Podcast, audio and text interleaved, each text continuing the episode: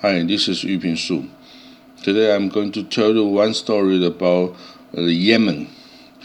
Uh, on the February 28th, 2021, this year, the U.S. State Department condemned the Iran-backed Ansar Allah.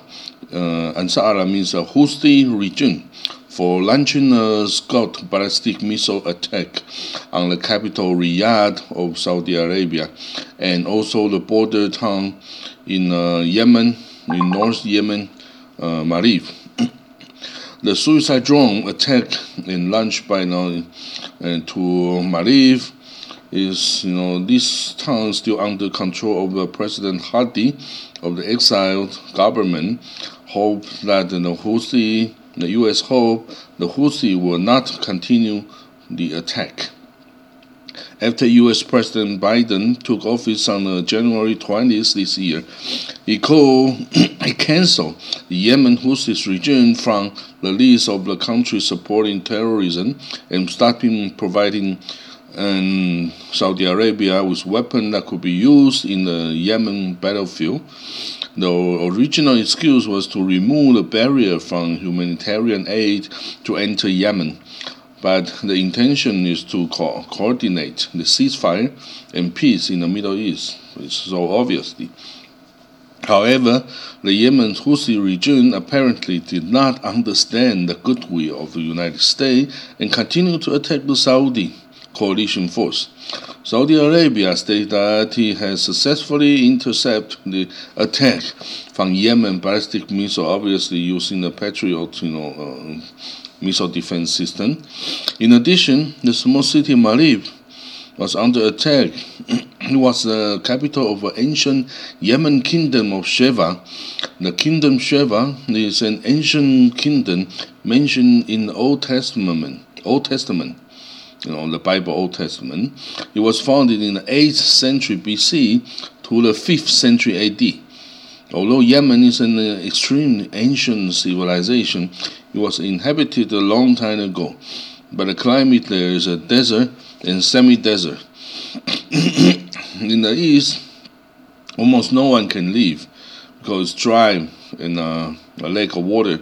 In the western mountainous area and coastal area, are more suitable for the human habitation. In addition to fishery resources, Yemen is a farming and a pastoral country that grows especially Arabica coffee. okay, the separation of the country north-south, civil war. Yemen is also one of the well-known country in the 20th century that divided uh, by the theology. The North Yemen uh, broke away from the Ottoman Turkish Empire on November 1st, 1918, and established the Yemen Kingdom you know, uh, under the Socratic uh, doctrine. And this government fell on September 27, 1962, and Yemen Arab Republic replaced it. And uh, in the South Yemen was a British, you know, colony in from 18th century, and on the November 30, 1967, the United Kingdom evacuated, you know, withdrew from South Yemen, and the South Yemen became a republic. But three years later, South Yemen adopted Marxism and communism and changed its name to Yemen People's Democratic uh, Republic of Yemen means uh, become a communist country. From then on, the North South Yemen and fight with a civil war, and then was in a state of war because of the different ideology. The North Yemen is supported by the Gulf state, and even Taiwan once sent the Air Force personnel to to support North Yemen in uh, fighting against the communist South Yemen.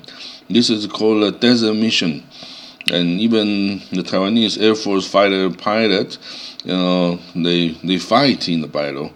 And during the collapse of the communism in 1990, uh, the two Yemen was uh, formally unified. but in 1994, the South Yemen communists, you know, they tried to to rise again the, against the government, but they didn't succeed. In uh, from 2004 to 2010, the Yemen Shia militia, Houthi fighters, Ansar Allah, this organization was backed by Iran and began a military conflict with government forces.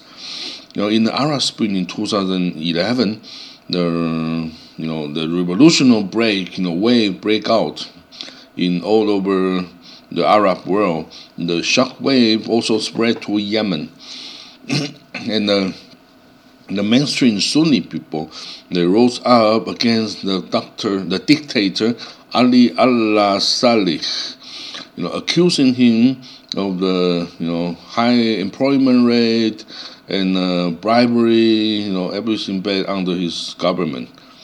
The economy grows, you know, econ- and corruption, everything, and some protests, you know, even you know, detonated the violence, and the demonstrator demonstration have spread, spread to all the major city. In uh, March 2011, the opposition have stated up its uh, demand for the immediate removal of Saleh from the power under the mediation of the Gulf State GCC countries and the dictator President Saleh stepped down in November 2011 and transferred part of his power to Vice President Abdul Mansur Hadi. And Hadi won the next presidential election in February 2012 and officially became the president of Yemen. but it's not the end of story, no. President of Yemen and Hadi is expelled again by the Houthi, Houthi government and Houthi militia, and Arab, Arab coalition launched airstrike in March 2013. The Yemen government have a national dialogue conference, but the Houthi uh, militia did not accept, and Houthi he represents 20, uh, 35th of the Shia population in Yemen, and he didn't believe in uh, the dialogue, so he he just uh, talked with uh, the dictator Saleh, who just stepped down to work with them, and this dictator did work with us with uh, Houthi and uh, launch a large-scale offensive military action against the government forces, and they succeed. The Houthi forces captured the capital Sana'a in September 2014 and expelled President Hadi and his, his government from the country in January 2015. And Hadi fled to Oman and then uh, in Saudi Arabia and established a government in exile in Saudi. And he asked the Saudi and the Gulf, Gulf state to take military action against Yemen to expel the Houthi. However, at that time, Houthi already control most of the country, most of the Yemen. Uh, it's impossible to expel uh, you just watch and sit and watch to see to to expel the Shia forces because they were supported by Iran and they are strong, they are endurance, they are you know resistance, they are and you know Saudi Arabia they are rich, they have money, they have all kinds of very good you know military equipment. However, if they fight you never know who will win. Okay, so Saudi from March 2015, Saudi started to to to organize a coalition forces and began to attack the Houthi in Yemen uh, by airstrike mostly. The Saudi want to use this uh, sophisticated and advanced military equipment to uh, to hit uh, the AK and pickup forces of uh, Houthi, and but it didn't succeed. And until now, the Houthi is still fighting uh, Saudi Arabia by launching uh, even a ballistic missile to the government, um, to the capital city Riyadh in Saudi Arabia. And inside Yemen, millions, millions of people were suffering. There were 30 million population in Yemen, and and many of them, million, million of them were displaced inside Yemen, and most of people they don't even have food. They are facing serious humanitarian disaster, and so the United Nations also try to uh, to medit- meditate it and try to find a solution, but the Houthi Houthi uh, do not accept, and uh, Saudi also do not accept. So the fighting continue, and until now, millions of people were, you know, they got disease, they have no food, they're starving, but there's no there's no solution. And one people, you know, one in currently there's uh, one million people got the cholera, cholera, cholera diseases. is uh, one of the most serious, you know, humanitarian disaster now nowadays in the world. We don't believe it's happening even in the 21st century in the, in the earth, but it, it did happen.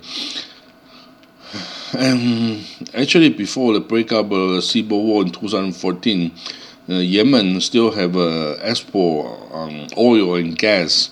It has uh, oil and gas. It's not big, but still, you know, it occupies the 20, 25% of its export and in account for 65% of government revenue, and it can buy food and uh, you know fuel or important materials to its to its people. But until but now everything stopped. All the economy, you know, uh, held.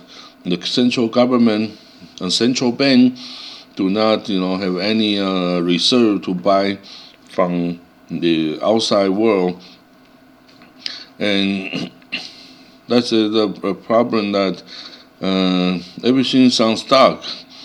And the control the government, and Hadi is outside, and nobody can hurt each other now. But but but the government, know, the the people of Yemen is suffering, and no one can do anything. So we hope that you know the United States, you know, the Biden government the first the first instruction he gave to the State Department is to cancel Yemen Houthi from the list of the country who support the terrorism, and it means you want to remove this obstacle and continue the, the humanitarian aid to the people in Yemen.